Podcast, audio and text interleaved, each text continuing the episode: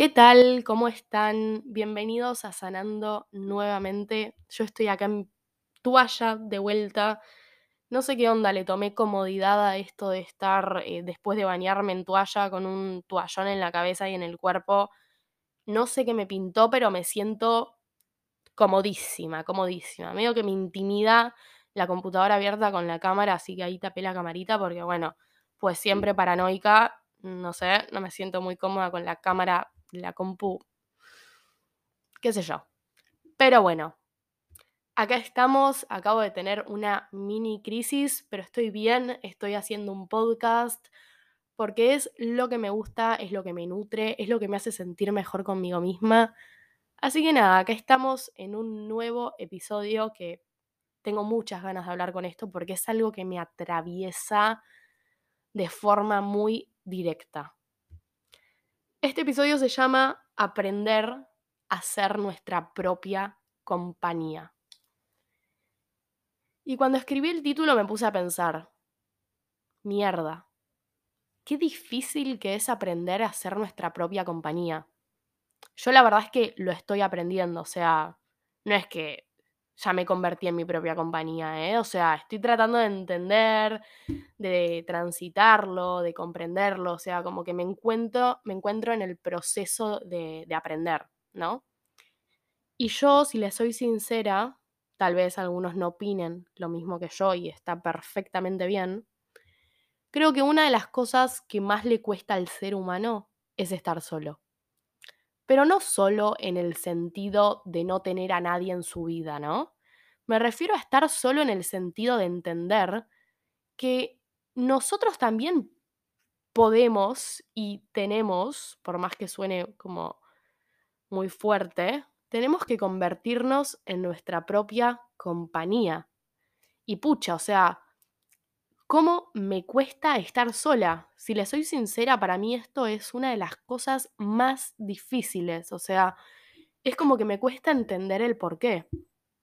O sea, el por qué estar sola, qué es el lado positivo. O sea, ¿de qué me sirve estar sola?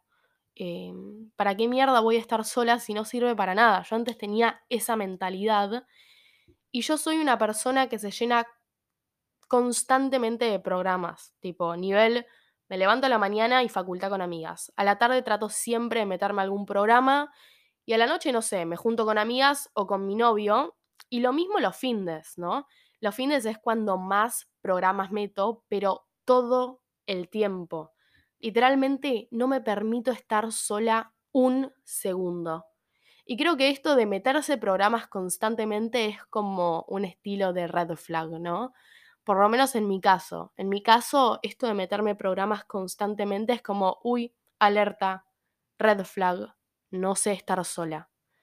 Entonces yo me empecé a dar cuenta por esto, ¿no? Como esta sensación de llenarme con programas del exterior y en los momentos de soledad sentir un vacío en la panza. Y ahí me di cuenta, tipo, che, ¿qué onda? O sea, ¿qué está pasando? ¿Por qué no quiero estar sola? ¿Por qué siento que no puedo? Porque muchas veces tengo esta sensación de simplemente no puedo estar sola y no lo puedo explicar. Es como que me da impotencia porque me paralizo frente a la soledad. Y el otro día me ponía a pensar que en esos momentos de soledad es cuando más conecto con mis pensamientos negativos, con mis miedos. Es como que empiezo a masticar una y otra vez todo lo que me preocupa, literalmente y todo. Y obvio, claramente que en esas situaciones, si lo único que hago es conectar con todo lo que yo considero negativo, no le voy a encontrar el sentido, no le voy a encontrar el motivo por el cual estar sola. Pero es demasiado importante aprender a estar solos, o sea, yo la verdad es que creo esto. Creo que es fundamental aprender a estar solos. Y creo que hay veces que no le, no le tomamos la dimensión que se merece, ¿no? Eh, hay veces que no le tomamos la dimensión a lo fundamental que es esto en nuestro día a día. Porque si te pones a pensar, hay momentos que inevitablemente vamos a estar solos. ¿Qué sé yo? cuando nadie puede hacer algún programa, porque las personas están con otras cosas, porque están con parciales, porque están ocupados, porque están con sus temas, o sea, inevitablemente te va a tocar estar solo en algún momento. Entonces lo que yo me empecé a preguntar es, ¿por qué no me enfoco en hacer de ese momento algo positivo? ¿Por qué no me enfoco en cómo empezar a sentirme cómoda conmigo misma? Y una de las cosas que a mí me pasa es que cuando estoy sola en mi cuarto, ni idea, tirada en la cama, mirando el techo, lo que sea, me empieza a agarrar miedo. Como aparece la emoción de miedo. Y el otro día hice como una reflexión profunda, introspección, y me di cuenta que me da miedo conocerme. Es como que cuando estoy sola muchas veces tengo una crisis existencial de quién soy y quién carajo quiero ser. Y creo que es en ese momento cuando tenés que empezar a descubrir eso, porque ¿cómo vas a empezar a descubrir qué cosas te gustan hacer y quién querés ser si no puedes estar solo? ¿Cómo te vas a empezar a conocer a vos mismo? ¿Qué cosas disfrutás hacer? ¿Qué cosas te gustan? Si no puedes estar solo. O sea, es imposible. Y espero no ser la única, pero muchas veces tengo esta sensación de que no me conozco nada.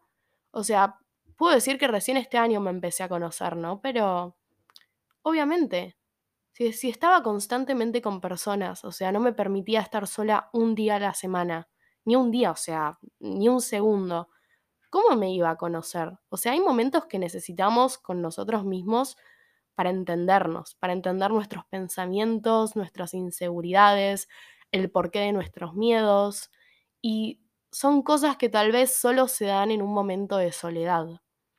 Y yo creo que es por esta razón que tenemos que empezar a transitar los momentos de soledad.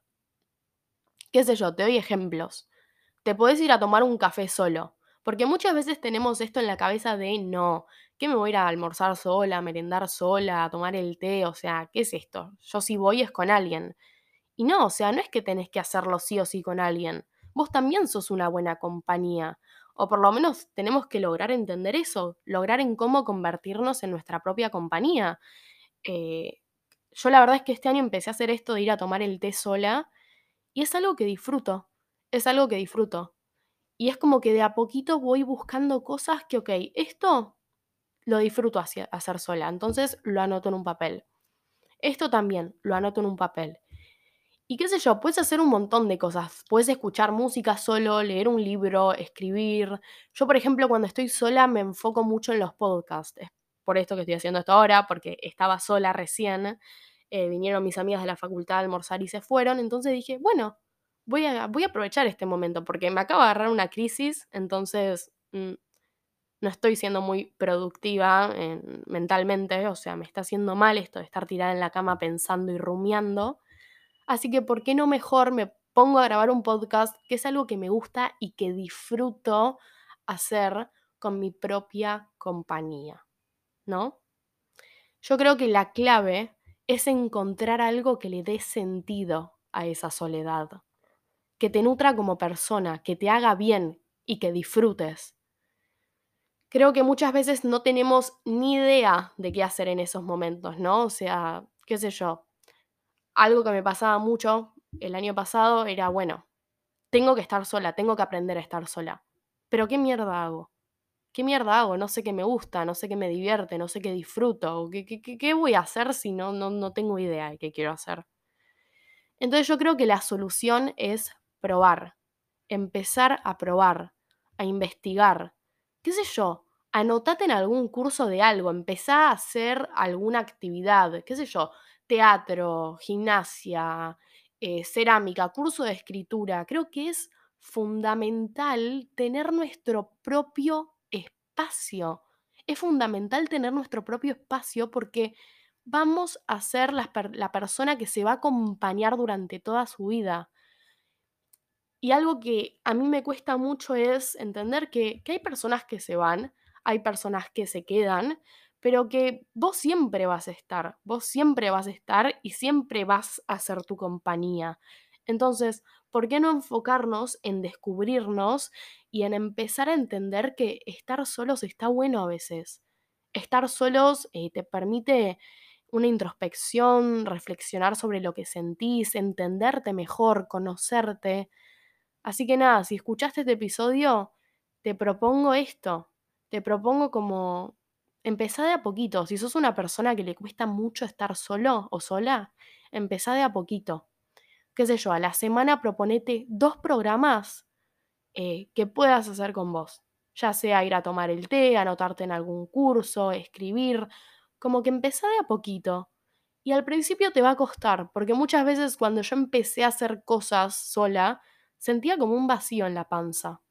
Pero después como que le fui tomando gusto, le fui tomando gusto y me di cuenta que es algo que disfruto, que me gusta y que me hace bien al alma. Así que nada, la verdad es que tenía muchas ganas de hablar de esto. Espero que les haya gustado. Gracias por escucharme, en serio, muchas gracias por escucharme, escucharme, perdón. Y dale, aprendamos a ser nuestra propia compañía. Les mando un beso enorme, gracias a todas las personas que me escriben y me comparten en su opinión sobre el podcast, lo que les parece, me dicen que, que las ayuda. Eh, la verdad es que lo agradezco de corazón y les mando un beso muy grande y nos vemos la próxima.